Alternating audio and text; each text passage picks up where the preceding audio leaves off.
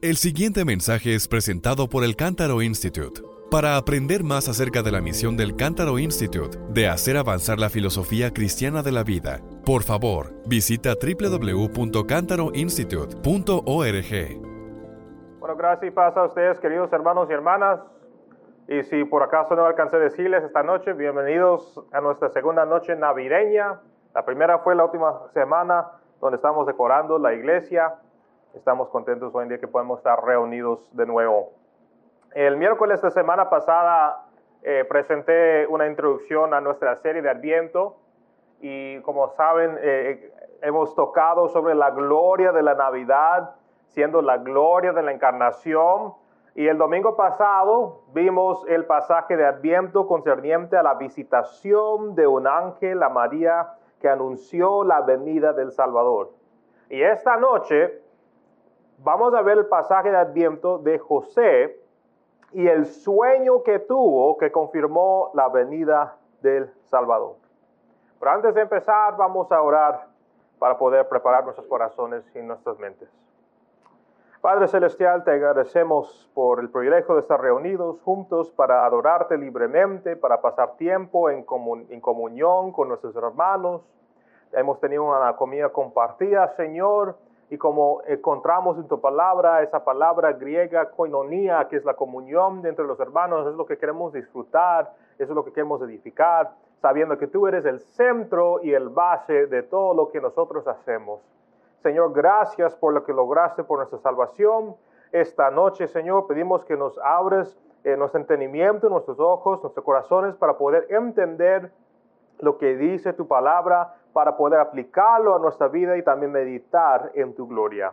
En tu nombre Jesús oramos. Amén. Bueno, mis hermanos, al comparar los pasajes de Adviento de este mes eh, del Evangelio de Mateo y el Evangelio de Lucas, porque lo vamos a estar viendo los dos, eh, vas a notar una, una referencia común para Jesús como de un rey. Y el domingo, por ejemplo, hemos tocado como Jesús es el rey de los judíos porque vino de la descendencia del rey David a través de José, pero también por el lado de María. Y usamos el término Salvador en nuestra serie porque este es, es un término que también se usa en el Nuevo Testamento, eh, pero es útil que entendemos y que entendemos ese eh, eh, equilibrio, ese balance, que Jesús no solo vino como Salvador, sino también vino como rey. Hay diferentes aspectos a su ministerio. Y yo diría que Jesús es el Salvador por cuenta que es el rey. Su autoridad soberana como rey sobre todo el universo, no solamente como el rey de los judíos, sobre toda la realidad creada, es lo que le permite ser el Salvador.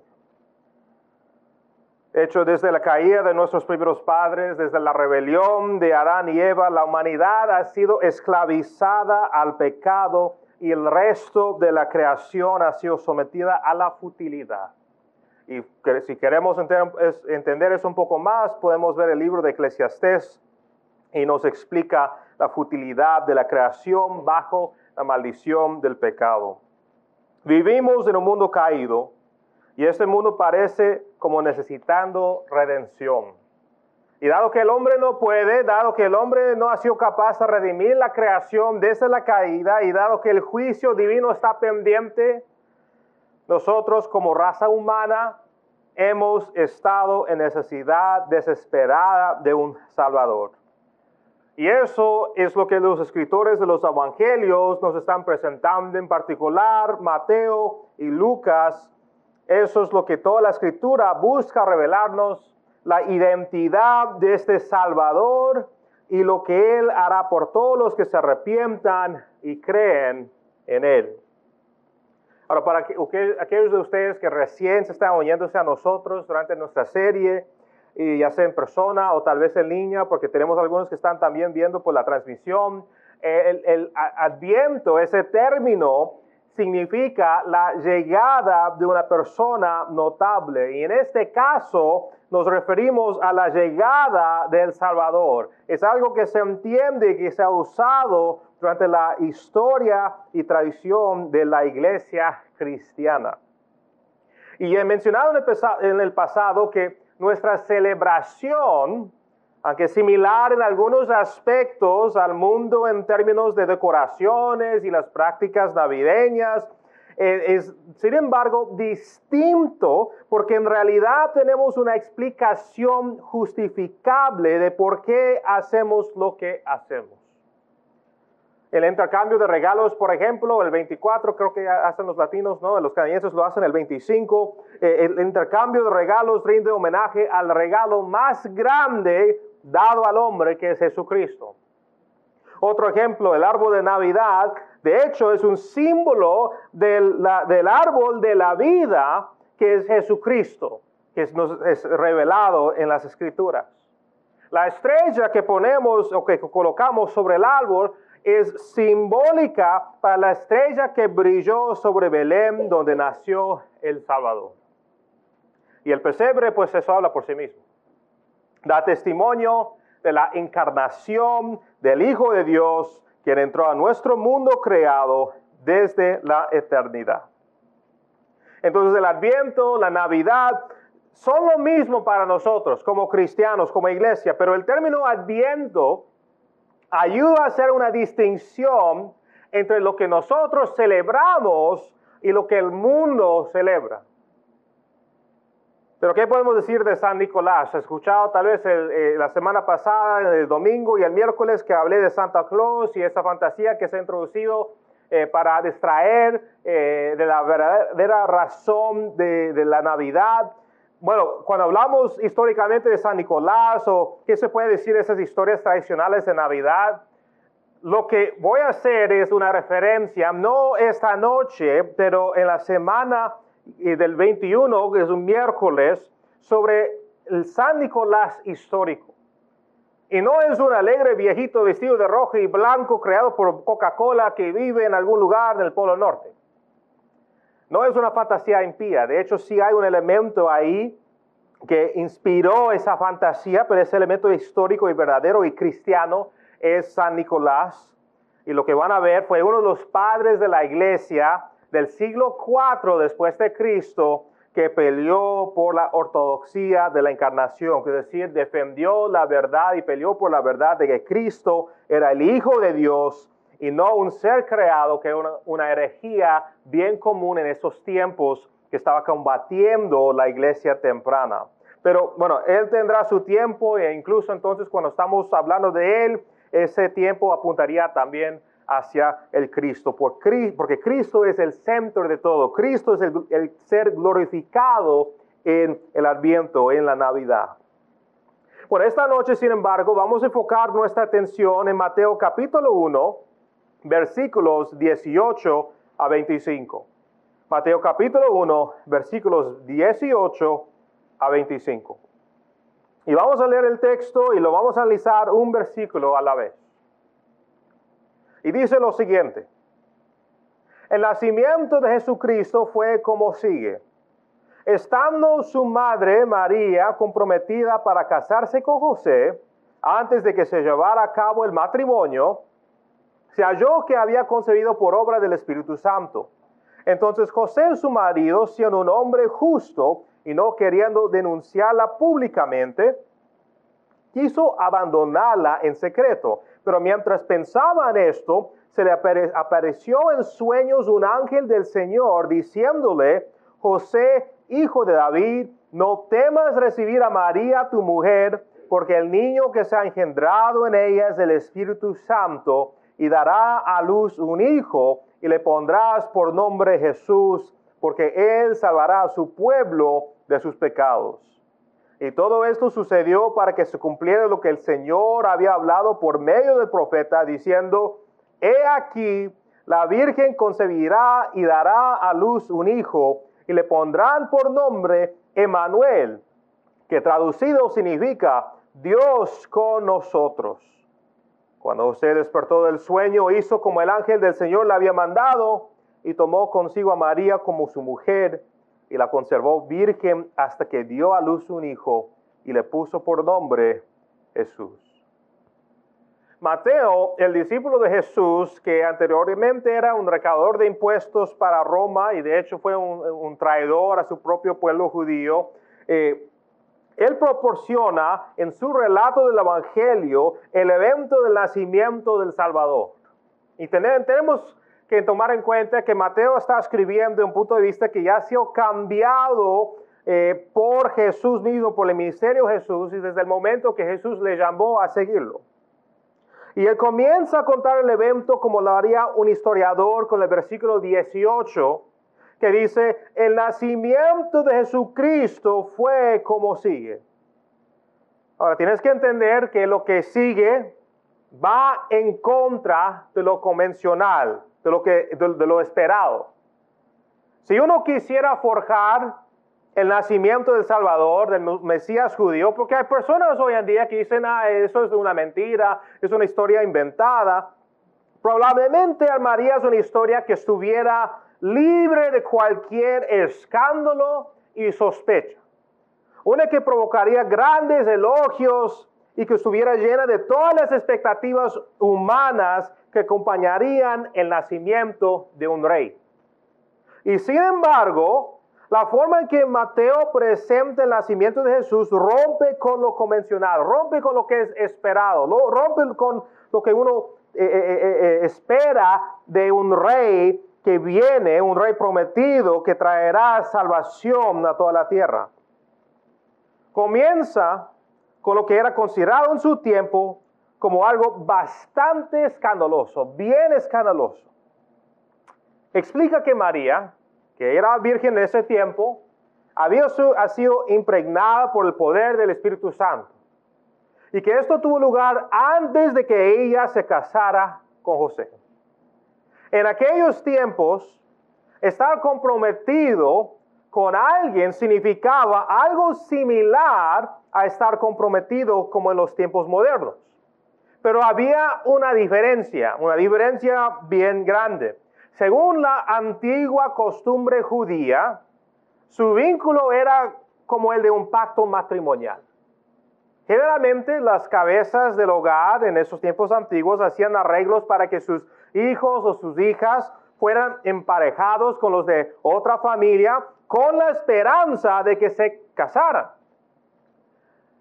Pero a diferencia de las prácticas orientales como de los hindús o lo que vemos en India, esto no estaba destinado a ser obligatorio. Uno no era obligado a seguir adelante con lo que fue arreglado por sus papás. Cuando los niños ya llegaron a mayores de edad, cuando ya tenían edad para hacer eh, sus decisiones como adultos, ellos podían elegir casarse con la persona que fue elegida para ellos. O si no les gustaba la persona, podían elegir romper el arreglo y estar libre.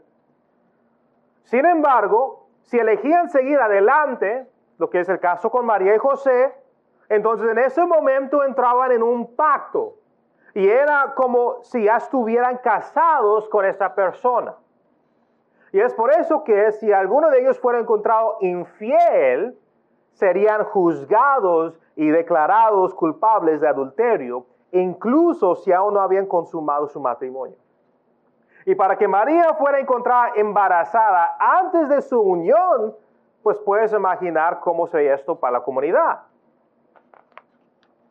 Casi todos habrían pensado que María se había prostituido, que tal vez algún hombre eh, le, le, habló y le convenció a acostarse con él y se quedó embarazada. Y esto era una creencia que José compartía como vemos en el versículo 19. Digo todo esto para decir que esto tenía la apariencia de un, de un escándalo, un gran escándalo. Ahora, antes de continuar, necesito aclarar algo. Cuando el texto dice que María había concebido por obra del Espíritu Santo, tenemos que recordar que este evento tiene que ser visto desde la cosmovisión proveída por las Escrituras.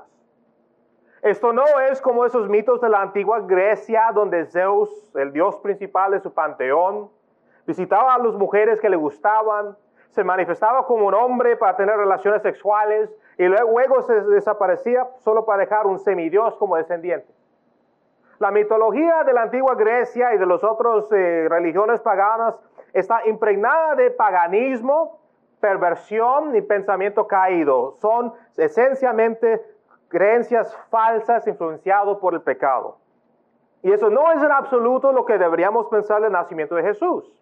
Y yo sé que nadie aquí cree eso, nadie aquí piensa en eso. Pero aquellos fuera de la iglesia, los escépticos, los ateístas, los agnósticos, que harían esta afirmación contra las escrituras, que harían esta afirmación o esta acusación contra este evento de la Navidad. Y necesitamos saber cómo responder adecuadamente según la Biblia. El Espíritu Santo, primeramente, no es como Zeus. Este Zeus o cualquier otra, otro Dios que puedes pensar es una representación ficticia de un Dios hecho a imagen del hombre caído. Y de hecho, todos los dioses falsos son hechos a imagen del hombre caído. El Dios verdadero nos creó en su imagen, pero nosotros en nuestro pecado creamos dioses según nuestra imagen caída. El Espíritu Santo, sin embargo, es de la misma sustancia que Dios el Padre y Dios el Hijo. Es el mismo Espíritu que estaba ahí en el principio. El mismo Espíritu que creó los cielos y la tierra de acuerdo con la voluntad del Padre y a través del Hijo. Este Espíritu que existió en la eternidad pasada trajo a la creación a la existencia de la nada de ex nihilo, es una palabra latín que quiere decir literalmente de la nada, creó todo de la nada, no tenía nada de materiales para crear y Dios a través del Espíritu Santo creó todo de la nada. Y es este Espíritu el que produjo el nacimiento del Salvador a través del vientre de María, aunque todavía era virgen. Ahora supongo que desde los ojos del hombre natural, el hombre caído, se podría decir que esto fue escandaloso en su propia manera, en que en lugar de seguir el orden natural de las cosas, Dios trascendió ese orden y produjo la encarnación de la manera en que lo hizo. Pero esto era necesario, ¿por qué? Para que Jesús pudiera ser el segundo Adán, que pudiera ser el segundo Adán que no tiene ninguna naturaleza pecaminosa heredada por nuestros primeros padres. Volviendo al texto, al versículo 19, nos dice que José buscó divorciarse de María en silencio. Y eso se hizo por numerosas razones, pero yo creo que el motivo subyacente era que él la amaba y no quería que ella sufriera. Se sintió obviamente traicionado, ella tenía una historia y no lo creó, y por eso planeaba proceder con el divorcio. Pero no quería que su familia sufriera vergüenza, porque eso es lo que iba a pasar, ni quería que fuera apedreada por adulterio, porque eso también pasaba. Si se acuerdan, en uno de los relatos del Evangelio, los fariseos trajo una mujer que cometió adulterio y le, y le dijeron, esta mujer debería entonces ser apedreada por lo que hizo. Entendemos, ya sabemos cómo, cómo se desarrolla esa historia. Pero así se castigaba, así era la ley en esos tiempos y así se practicaba la ley en el tiempo de Jesús. Entonces José buscó el bienestar de María y en cualquier otro caso esto habría sido visto como una misericordia que le estaba otorgándola. Pero esto no era como cualquier otro caso. Algo había ocurrido que estaba más allá del orden natural de las cosas. Y para confirmar que lo que María había dicho era verdad, porque ya habría compartido la noticia que recibió del ángel, Dios visitaría a José en sus sueños a través de la aparición de un ángel. El versículo 20 dice que el ángel dijo, José, hijo de David, ojo que menciona aquí que David, siendo el rey David de hace muchos años, él es el descendiente del rey David, entonces es realeza, tiene su sangre de, de, de realidad, no temas recibir a María tu mujer, porque el niño que se ha engendrado en ella es del Espíritu Santo. Cuando hablamos de sueños, es un hecho que hay algunos que son soñadores, sueñan casi toda la noche. Yo soy así, cada noche tengo sueños, ni siquiera me acuerdo de lo que son los sueños. Y otros que no sueñan en absoluto. Cierran los ojos, despiertan la mañana como si fuera nada, no tuviera nada de sueños. Y muchas veces nuestros sueños retratan pensamientos y conceptos de nuestro subconsciente. Otras veces eh, son simplemente recuerdos de nuestro entorno pasado y presente. La composición de nuestros sueños en la noche es variada y diversa y la mayor parte de lo que, de lo que soñamos no tiene ningún significado implícito. Pero también debemos recordar que nuestra facultad de soñar, de, poder soñar la noche, también está influenciado por nuestra condición caída, de nuestro pecado. Entonces no va a funcionar como debería y también revela el pecado de nuestros corazones. Sin embargo, hay momentos en que Dios puede hablarnos. Y cuando lo hace, siempre está en pleno acuerdo con su palabra y lo que viene con ello es una claridad notable, una afirmación del Espíritu de que sabes que fue Dios quien te estaba hablando. Y estos son a menudo ocurrencias raras porque Dios nos habla a través de su palabra. Pero en el caso de José, dado que la palabra todavía estaba siendo revelada progresivamente, Dios le habla a través de un ángel en no un sueño, sino sueños. Y lo que él dice es tan convincente para José que él sabe que es Dios quien le habla. Solo puede haber una respuesta racional a ese sueño. Fe. Fe en Dios. Y sería una fe que le causaría a él, a José y a sus padres mucho sufrimiento. Porque para él casarse con una mujer que el público creía que, era, que, adulterio, le traería mucha vergüenza, no solamente su nombre, sino también al nombre de sus padres. Pero respondió en fe. El versículo 21 es la continuación del mensaje del ángel y es aquí donde se nos presenta el ministerio salvador del prometido. El texto dice, y dará a luz un hijo y le pondrás por nombre Jesús porque él salvará a su pueblo de sus pecados. Como, como expliqué el domingo, el nombre Jesús significa el Señor es salvación. El Señor es salvación en su forma hebrea, Yeshua. Su nombre no solo declara que la salvación viene de Dios, el ángel dice que Jesús salvará a su pueblo de sus pecados.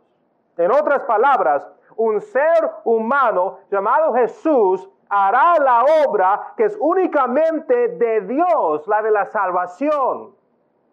Jesús está siendo igualado puesto al mismo nivel con Dios en el mensaje del ángel y de los ojos del judaísmo del primer siglo, e incluso del judaísmo del Antiguo Testamento, esto habría sido considerado escandaloso. ¿Cómo puede ser un hombre puesto al mismo nivel que Dios mismo y hacer la obra que solo Dios puede hacer? Pero es el escándalo de la encarnación de Dios, el Hijo, lo que hace que la encarnación sea aún más gloriosa. Dios recibe la gloria a través de este escándalo. Pero Dios habló a través del profeta Isaías 700 años antes que esto sucedería. Como Mateo explica en los versículos 23 y 22 y 23, la profecía que cita es Isaías capítulo 7, versículo 14. Y aunque está claramente establecida por Isaías, debo notar que gran parte de lo que se reveló con respecto al futuro Mesías era un misterio para los profetas del Antiguo Testamento. Y era un misterio que no se les dio el privilegio de conocer durante sus ministerios terrenales un privilegio que nosotros tenemos a través del Espíritu Santo, quien ilumina la revelación escrita de Dios para nosotros. Ese misterio sobre lo cual los profetas preguntaron a Dios, según primero de Pedro capítulo 1, versículo 10 y 11, es el Evangelio. ¿Y qué dice ese texto? Ahí está.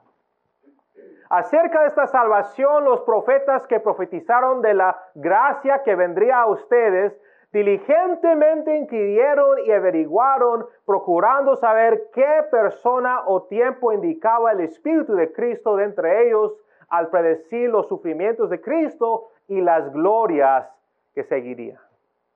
Es un privilegio que nosotros tenemos de saber lo que es este misterio.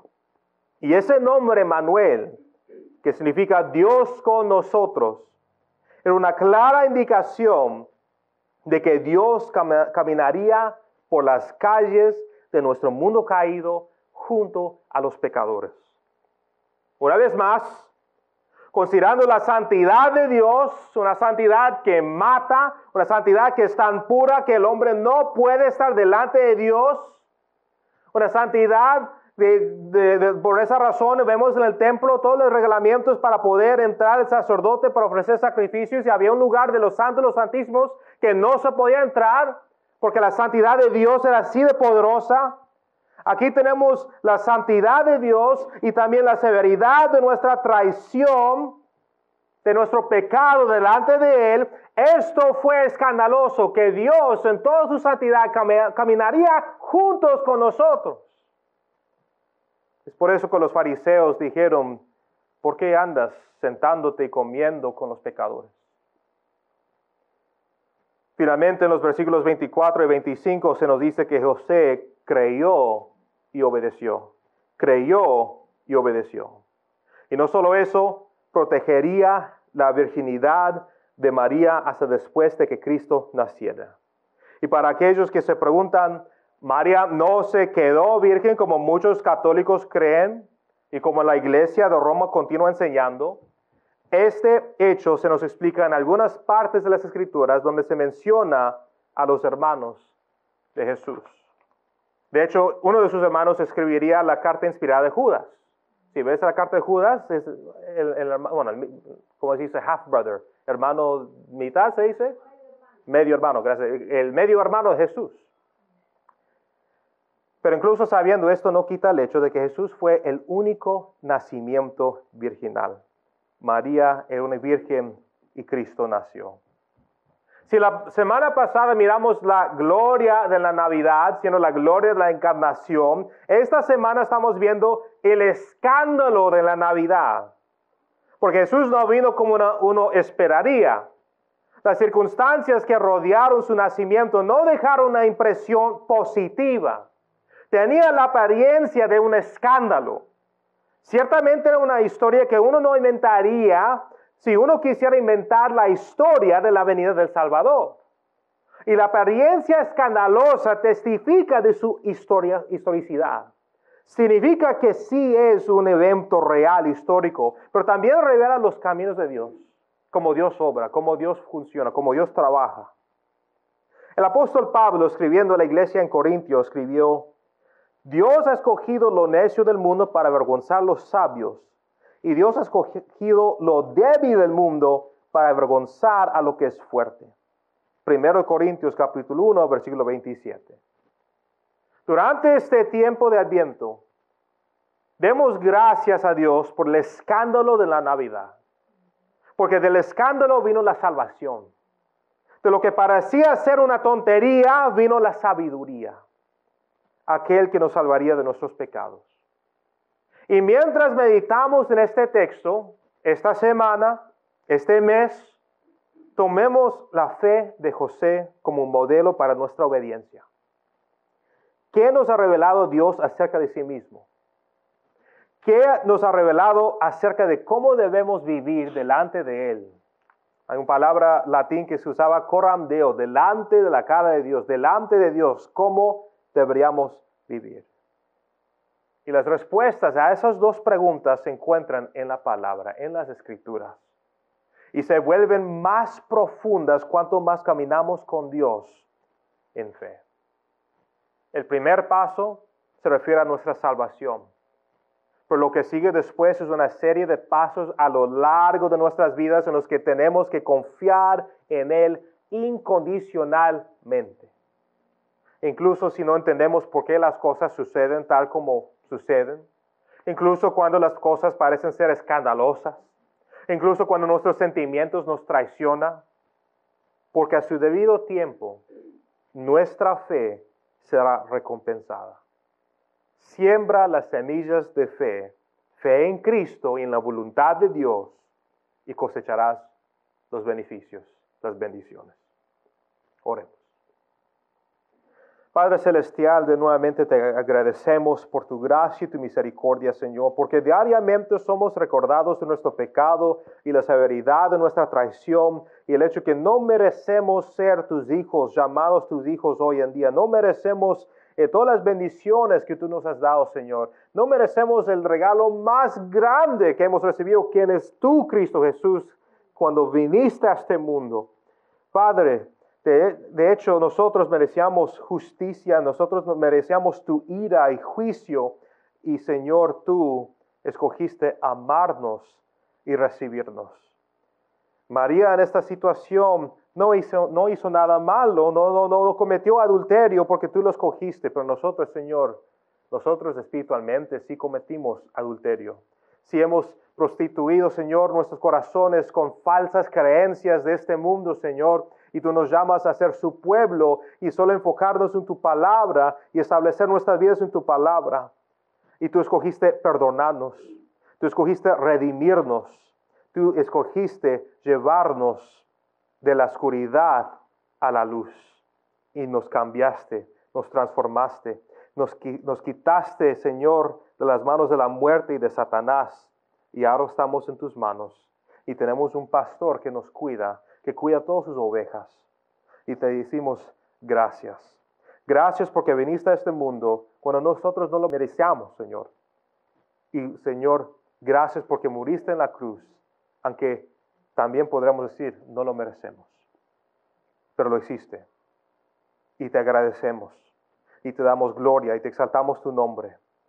Porque Señor, tú recibes toda la gloria todo lo que tenemos que es bueno, todo lo que hemos experimentado bueno de ti, todo lo que hemos recibido de ti a través del Espíritu, Señor, es pura gracia, pura gracia, porque nuestras obras no podría ganar nada de eso. Gracias y que tú seas glorificado y que en esta temporada navideño, este tiempo que tenemos en esta temporada de Adviento, podemos tenerte en el centro de todo el centro de nuestra atención, el centro de nuestro corazón, el centro de nuestra devoción, para que podamos meditar en ti y recibir de tu Espíritu a través de tu palabra y poder, Señor, testificar de esta verdad a todos los que no te conocen. Eso te pedimos, Señor, y que también pedimos, aumenta nuestra fe, ayúdanos a crecer, ayúdanos a crecer nuestra fe para seguir avanzando. En tu nombre Jesús oramos. Amén y amén. Bueno, mis hermanos, que Dios les bendiga. Siéntese libre de servirse café, un té. Gracias por escuchar este mensaje del Cántaro Institute. Por favor, no dudes en compartirlo con amigos, pero no comercialices ni alteres el material sin consentimiento expreso, por escrito, del Cántaro Institute.